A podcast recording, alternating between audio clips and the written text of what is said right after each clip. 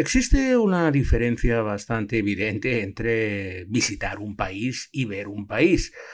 Eh, tengo amigos que por el mero hecho de haber hecho una escala en un aeropuerto ya cuentan como si hubieran visitado un país. Otros, pues como en el país que vamos a estar hoy, han estado, pero han estado más físicamente que diría mentalmente o culturalmente. A ver, todas las formas son válidas para viajar, pero lo que no podemos hacer es engañarnos. Y si estás una semana en un complejo cerrado, con todo incluido, donde apenas sales el día que llegas para ir del aeropuerto al hotel y volver, es una manera perfecta e irreprochable para pasar unas vacaciones.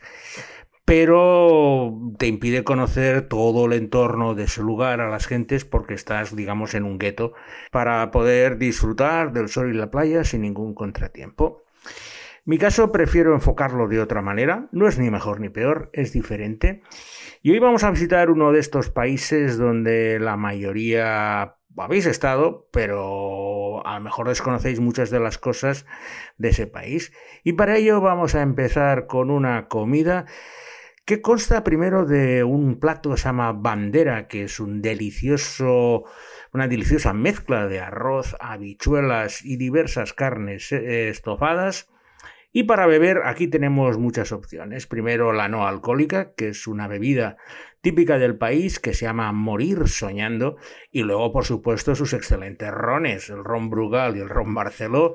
Son dos marcas que seguro que conoces y que ambas provienen del país que vamos a visitar en esta nueva edición de Traveling Series con Lorenzo Mejino, la República Dominicana.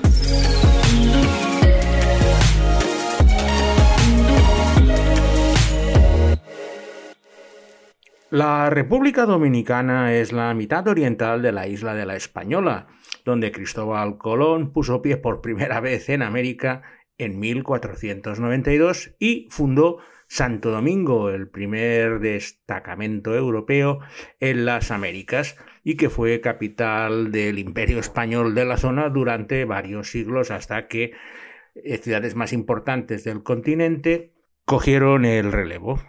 En la actualidad esa isla de la Española consta de dos países que además están divididos por unas de estas divisiones verticales a base de un meridiano que tanto gustaban a los políticos de los siglos XIX y XX.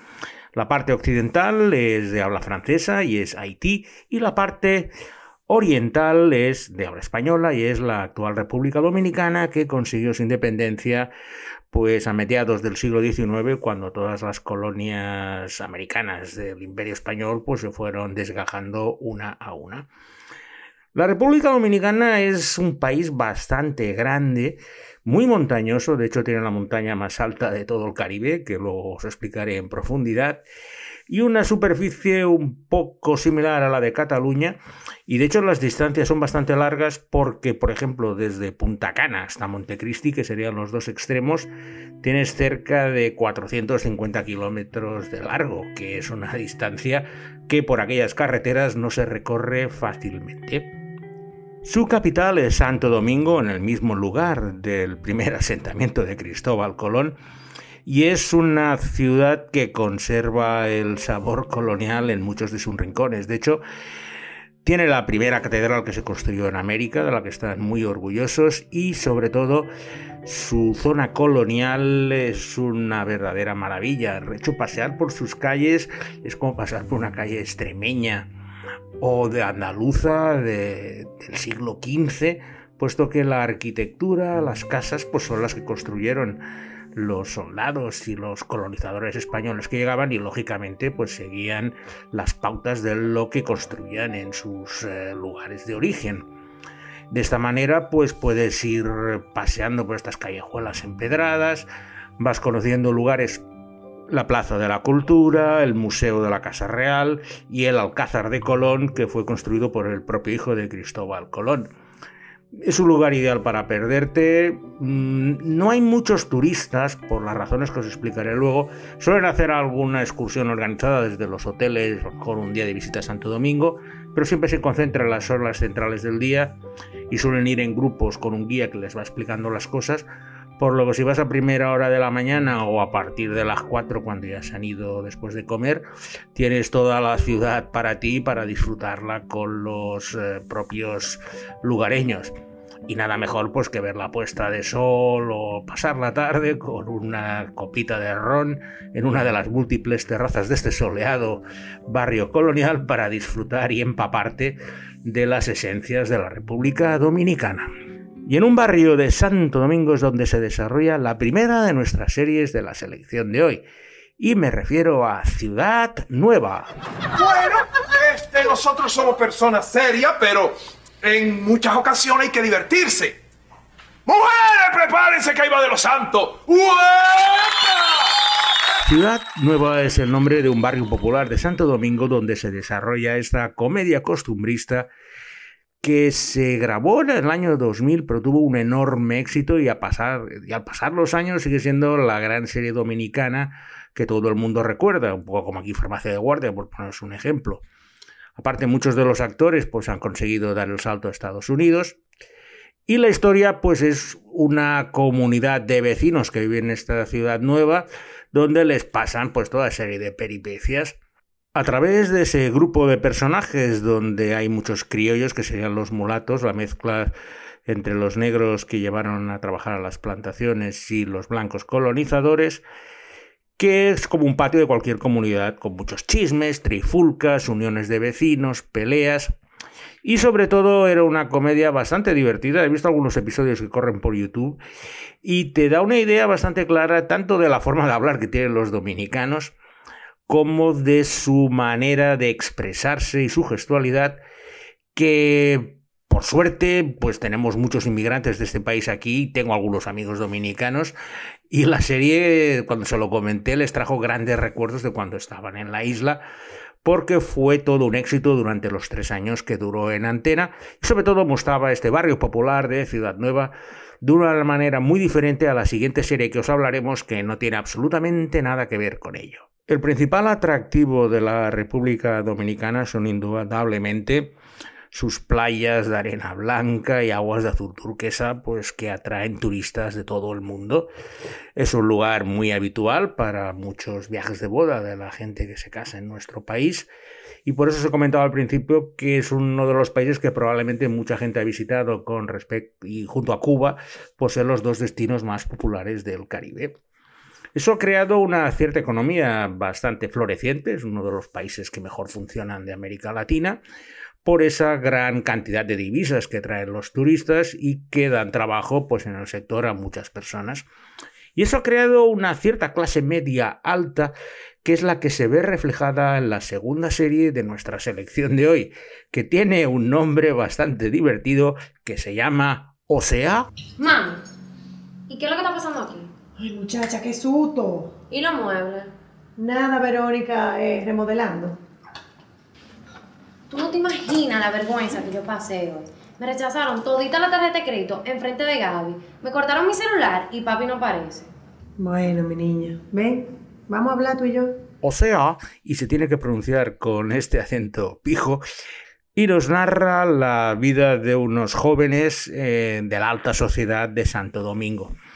El nombre de la serie viene por esa palabra que utilizan continuamente en todas sus conversaciones con ese o sea, o sea, o sea, que mm, es ubicuo y cuando ves la serie entiendes perfectamente por qué le han puesto ese nombre, que además es ideal para mostrar el tono de sátira y parodia de que quiere mostrar a estos jóvenes superficiales, llenos de dinero y con esos problemas del primer mundo, como que qué ropa me voy a poner o se me ha roto un tacón del zapato.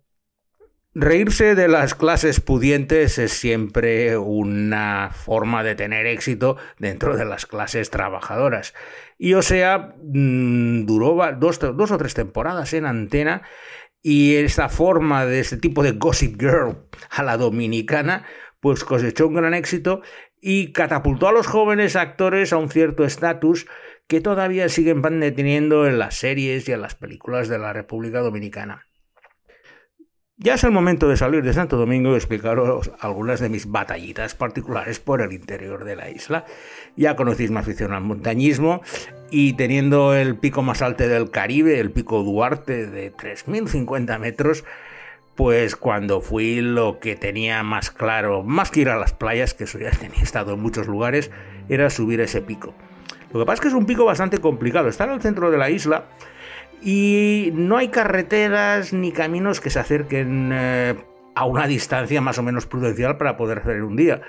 Por lo cual necesitas una cierta logística porque la ruta más corta son 46 kilómetros y asciendes 2.000 metros. No es tanto por el desnivel, sino por la longitud.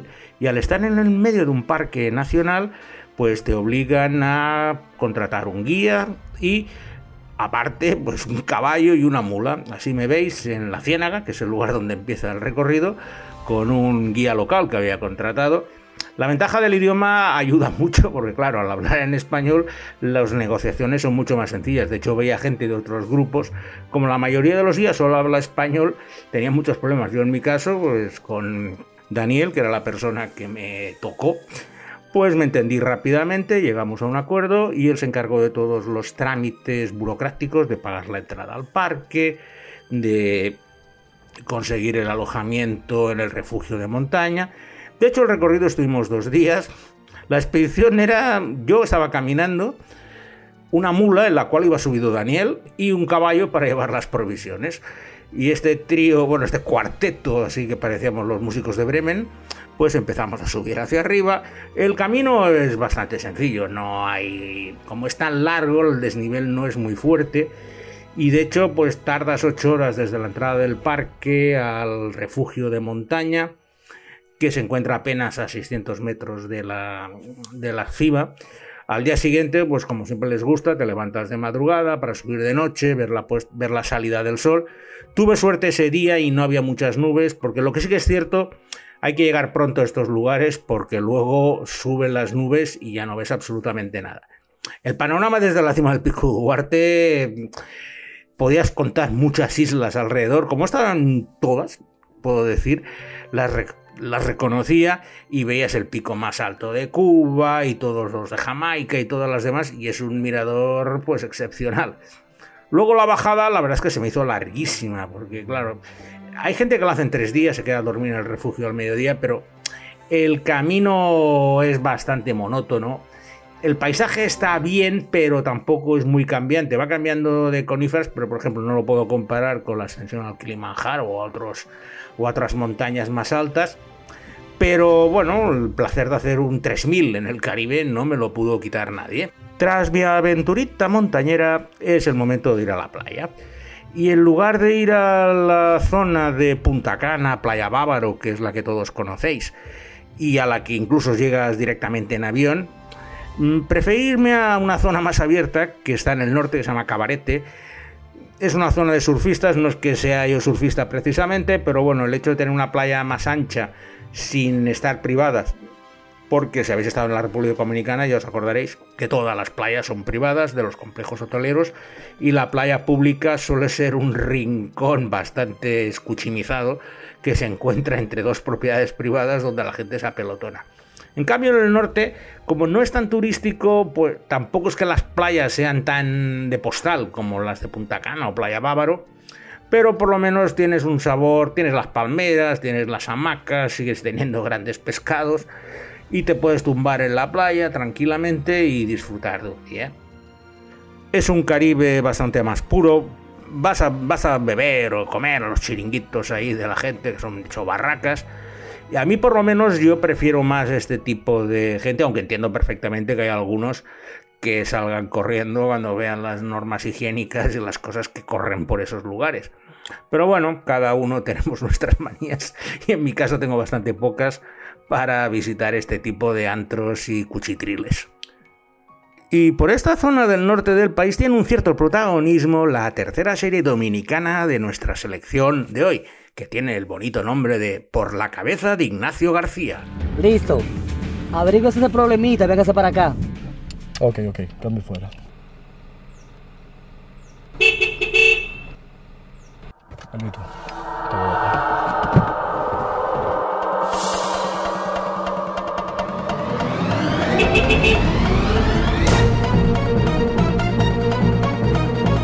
Por la cabeza de Ignacio García es la historia de dos jóvenes amantes que pertenecen a dos cárteles de droga y de sus respectivas familias que se ven envueltas en el entrecruzamiento de amores, violencia, ambición y corrupción. Ignacio García es un joven que trabaja como guardaespaldas de un poderoso empresario y aspirante a político que es uno de los narcotraficantes más poderosos de la República Dominicana. Gabriela es la hija de don Helio Obregón, el principal suministrador de droga al exterior vía el Caribe, un hombre con tanto poder y fama que es totalmente impune frente a la ley. Ambos jóvenes se conocen a causa del destino, se enamoran a primera vista y ya tenemos un amor prohibido. En cuanto se enteran de quiénes son y a qué familias pertenecen, la verdad es que se lo tienen que replantear y la serie pues trata de eso, de este amor que se van encontrando, se van desencontrando, las presiones de sus respectivos grupos familiares y es una historia de narcos a la, a la dominicana. Verás unas casas impresionantes y bueno, al final es una odisea donde pues los dos amantes, Ignacio y Gabriela, tienen que luchar contra viento y marea por su amor prohibido el nombre de Por la cabeza de Ignacio García ya te puedo hacer una idea cuál es la persona más buscada de toda la serie. Os tengo que reconocer que la única vez que he estado en la República Dominicana, aunque estuve bastantes días, fue también, como siempre, por temas deportivos y más concretamente por el béisbol, que es el deporte nacional y que es una de las principales exportaciones del país. Eh, ciudades como San Pedro de Macorís o la propia Santo Domingo producen jugadores profesionales de béisbol de altísimo nivel que triunfan en las ligas mayores de los Estados Unidos y que hacen que el béisbol sea una verdadera fiebre en toda la República Dominicana. Si vas conduciendo por las carreteras vas a ver innumerables chavales con un guante, una pelota, un palo, lo que sea, intentando amular a sus ídolos, como por ejemplo el Papi Ortiz, el mejor jugador de la historia de la República Dominicana y uno de los mejores de las ligas mayores. De hecho, cuando iba a ir me ofrecieron estar en uno de esos hoteles todo incluido en eh, Playa Bávaro, en, en Punta Cana, pero les pedí que me pusieran en dos hoteles, uno primero en Santo Domingo y luego precisamente en la zona que os he comentado, en Cabarete, al norte del país, para poder dar mis excursiones tranquilamente y explorar las cosas que me interesaran. Por eso pocos puedo decir de la zona turística porque es que no he estado. Pero en cambio sí que me acerqué a dos o tres parques nacionales que se encuentran en la zona oriental y en especial la península de Samaná. La península de Samaná es el lugar más recóndito e inexplorado de toda la República Dominicana. Tiene un parque nacional impresionante que se llama Los Haitises con unas formaciones rocosas que sobresalen del mar con mucha erosión, también tiene cascadas, tiene todo, tiene tipo de lugares que han escapado pues a esta fiebre turística y que te permiten conocer el Caribe pues casi como cuando fue durante la llegada de Cristóbal Colón con los habitantes que había por aquel entonces los taínos que quedaron completamente exterminados.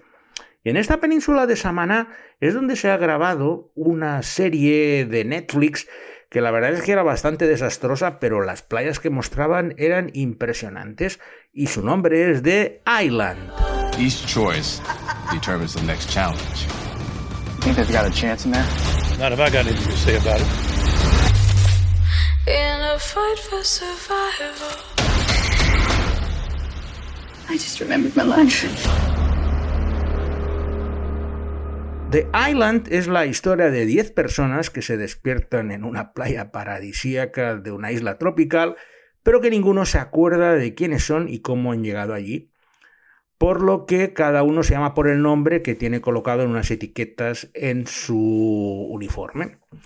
El grupo intenta hacer eh, pues todo tipo de esfuerzos para juntarse, pero al final las diferentes personalidades provocan toda serie de conflictos entre primero entenderse entre ellos y luego intentar entender qué es lo que están haciendo allí. Las cosas empiezan a complicarse cuando alguno de ellos aparece muerto y entonces las sospechas entre el grupo empiezan a subir y al final eh, la cosa la verdad es que se va desmadrando de la peor manera y acaba siendo una diarrea mental de mucho cuidado. De hecho, fue cancelada por Netflix tras su primera temporada porque en el fondo parecía una versión muy pobre de Perdidos, lo de las personas en una isla. Lo que pasa es que en este caso no tenían memoria. Pero cuando empiezan a explicar las razones por las cuales están en esta isla, digamos que la verosimilitud y la perplejidad es lo que se te va a apoderar de ti. La podéis ver en Netflix. Podéis ver las playas de Samaná, que es de largo lo más bonito de la serie, porque realmente pudieron rodar en lugares paradisíacos de estos parques nacionales. En la República Dominicana se ruedan muchas películas, pero series no tantas. Y The Island, pues por desgracia, no creo que vaya a llamar mucho la atención sobre ese lugar. Y con estas playas paradisíacas de la península de Samaná, vamos a finalizar esta edición de Traveling Series, agradeciendo como siempre a Alberto Laya su buen tino en la producción y selección musical del podcast y despidiéndome de vosotros hasta la semana que viene, donde visitaremos otro lugar con Traveling Series con Lorenzo Mejino.